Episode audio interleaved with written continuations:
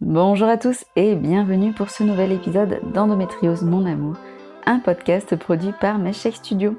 Je suis Marie-Rose Gallès, patiente devenue experte en endométriose et autrice de trois livres sur ce sujet. J'utiliserai ici le féminin générique, même si je rappelle que l'endométriose peut toucher les hommes trans comme les hommes cis.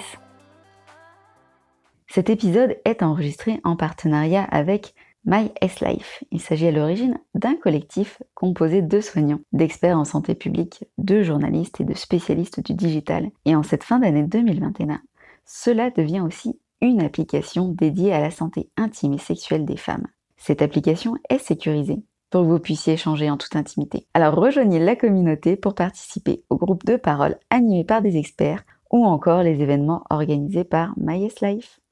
Pour cet épisode, je vais vous parler des kilos et de l'endo. Je vous écarquiller les yeux, hein, vous savez. Les kilos, mon femme Marie-Rose.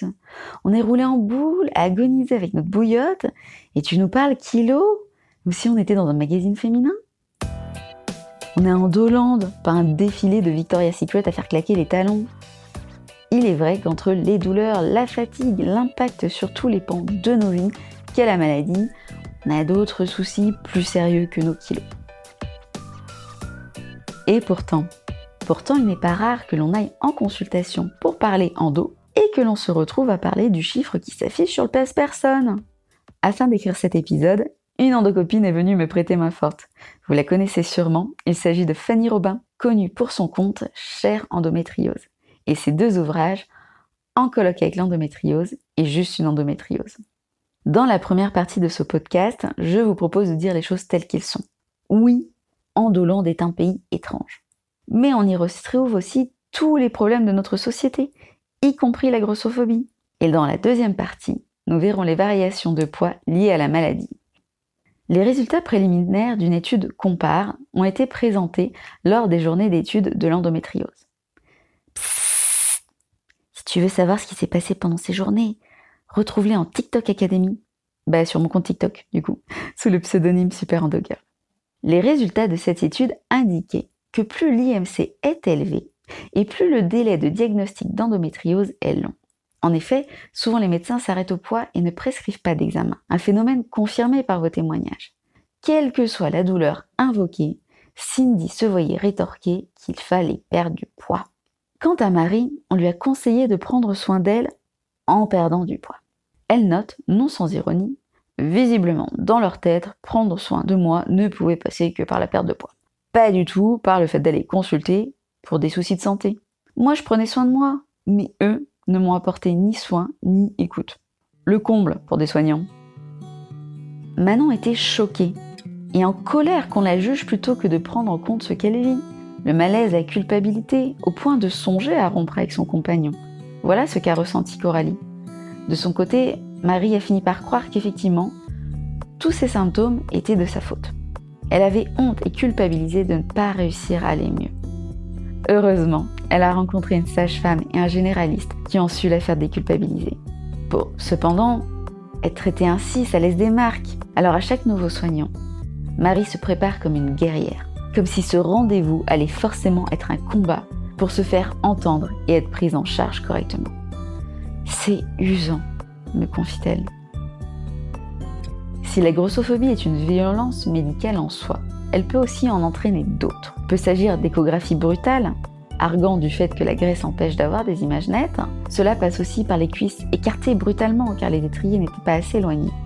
Le tout accompagné d'une élégante remarque. Ah ben vous comprenez, hein, vous avez de sacrées cuisses, hein, mademoiselle. Ces expériences sont bien évidemment traumatisantes. S'en suivent alors des stratégies d'évitement, avec des malades qui ne consultent plus pendant des années. Il y a aussi la honte, la culpabilité, les larmes, le risque de développer un trouble alimentaire. Les soignants ont au moins le mérite d'aller au bout de leur raisonnement. Ainsi, quand ils disent vos douleurs viennent de votre poids, ils enchaînent avec perdez du poids et vous ne souffrirez plus. Oh, wank la clé de la guérison se trouverait-elle dans un bon vieux régime saut années 90 Quelque chose me dit que non. Après la mise en garde en juillet dernier de Mivilude communément appelé Observatoire des dérives sectaires, faisant suite à la diffusion du documentaire Fake News sur ordonnance. On y voyait en effet une endométriosique qui avait passé deux ans à enchaîner jeûne et cure de jus. La malheureuse avait toujours son endométriose, mais avait fini décharnée. Paradoxalement, l'idée inverse au kilo qui cause des douleurs existe aussi. C'est ainsi que l'on a dit à Marie qu'elle ne pouvait pas avoir d'endométriose, puisque cela ne touche pas les obèses. Alors je ne sais pas vous, mais moi je suis perdue. Il faut maigrir ou il faut grossir pour pas avoir d'endométriose? Il est vrai que l'on note que souvent les endométriosiques sont minces. Pour autant, les kilos ne préservent pas de l'endométriose. Finalement, l'argument du poids, c'est un peu comme un couteau suisse. Ça marche dans toutes les situations. Prenons l'exemple de Lisa. Au début de son parcours médical, on lui disait que ses douleurs venaient du fait qu'elle était trop maigre. Par la suite, elle a pris beaucoup de kilos. Changement de discours. Cette fois, elle est trop grosse. Du coup, ayant expérimenté les deux situations, elle n'a pas été très convaincue par l'argument maigrissez et tout ira mieux. Wank. Bon, comme à mon habitude, je vais mettre les pieds dans le plat. Les médecins soutiennent que les médicaments ne jouent jamais sur notre poids. Et pourtant, quel malade ne l'a pas expérimenté Je me souviens de la merveilleuse période où je prenais du lubi. Avant d'arrêter cette charmante pilule, j'avais essayé de rentrer dans un ancien jean. Impossible de le monter plus haut qu'au-dessus de mes genoux. Une semaine après l'arrêt de cette pilule, non seulement je rentrais dedans, mais je pouvais passer un pouce de chaque côté de ma taille. Alors entre la théorie et la pratique, comme souvent, il y a un fossé. Le médecin de Roxane a carrément écrit dans la salle d'attente que la pilule ne fait pas grossir. Le message était clair. Merci de ne pas évoquer votre expérience en tant que malade. S'ensuit généralement une culpabilisation. Les kilos en plus, viennent du laisser aller de la patiente. Fort heureusement, les mentalités évoluent. Julie a donc été prévenue dès la prescription de son traitement que celui-ci pouvait la faire grossir.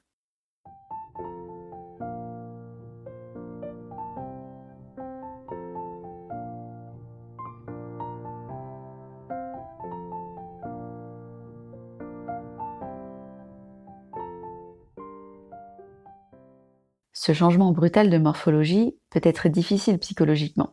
En effet, Roxane m'explique comment elle ne se reconnaissait plus, ne rentrait plus dans ses vêtements. Cela a fini par impacter son rapport aux autres, notamment sur le plan amoureux. Le tout teinté du goût amer car la réduction des douleurs était faible par rapport à la prise de poids. Si cette prise de poids consécutive au traitement est souvent évoquée dans les groupes de parole, la perte de poids, elle, est souvent passée sous silence. Pourtant, c'est aussi une réalité. Il y a tout d'abord les symptômes comme les vomissements, les diarrhées, mais aussi la perte d'appétit liée aux douleurs. Amandine connaît ça. La perte d'appétit, la douleur tellement intense et les crises digestives qui font perdre du poids. Dans de telles conditions, comment trouver l'énergie de faire face à la maladie? C'est dur psychologiquement, d'être encore plus fatigué, affaibli. C'est un cycle infernal que me décrit Amandine. Voilà la crise d'endo avec sa panoplie de symptômes et de douleurs qu'il faut gérer. Puis les douleurs s'estompent et laissent place aux crises digestives.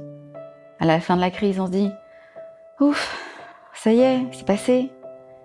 À peine le temps de monter sur la balance pour voir la chute de poids que la crise d'endométriose revient pour le prochain cycle.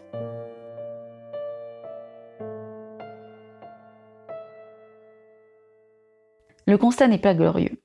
En tant que femme, les injonctions sur notre poids nous poursuivent même lorsque l'on souffre le martyr et que franchement, déjà que valide les kilos ne sont pas la priorité, mais alors malade, on s'en tamponne le coquillard. On termine avec les conseils de Fanny face à la grossophobie. Se tourner vers des associations comme Gras Politique ou JNCO pour trouver des praticiens bienveillants et ainsi continuer à avoir un suivi médical. Il ne faut pas hésiter à faire des courriers au médecin, à l'hôpital, à l'ordre pour signaler ces violences, voire apporter plainte. Le mot d'ordre de Fanny, ne pas se laisser faire. Voilà, c'est fini pour aujourd'hui. Merci à Fanny et à toutes ces personnes qui me confient leur histoire. Je vous invite à vous abonner au podcast sur les plateformes d'écoute et à mettre des étoiles ainsi que des avis sur Apple Podcast. On se retrouve le mois prochain pour un nouvel épisode. N'hésitez pas à me suivre sur les réseaux sociaux pour ne pas manquer sa sortie sous le pseudonyme Super. Prenez soin de votre santé.